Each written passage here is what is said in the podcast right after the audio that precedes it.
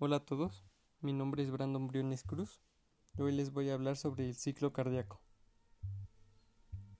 El ciclo cardíaco es un latido completo que consiste de una sístole y una diástole de ambos atrios y ambos ventrículos.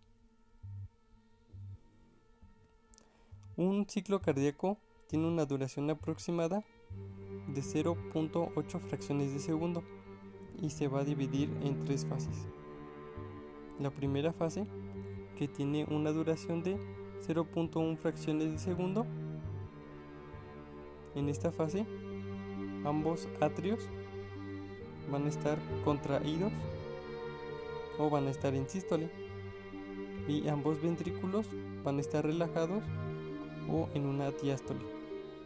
En esta fase las válvulas tricúspide y bicúspide o mitral se van a abrir y las válvulas semilunares pulmonar del lado derecho y aórtica del lado izquierdo se van a cerrar. La segunda fase, que tiene una duración aproximada de 0.3 fracciones de segundo, en, estas, en esta fase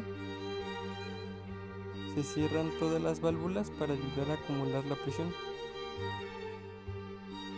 En esta fase ambos atrios van a estar en una diástole o en una relajación y los ventrículos estarán en una contracción o en una sístole.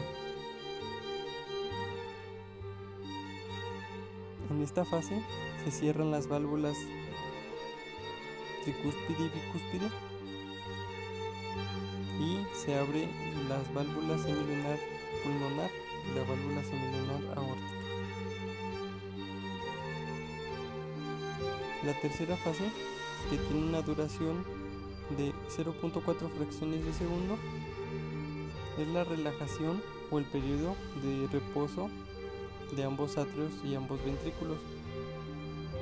Los cuatro estarán en una diástole.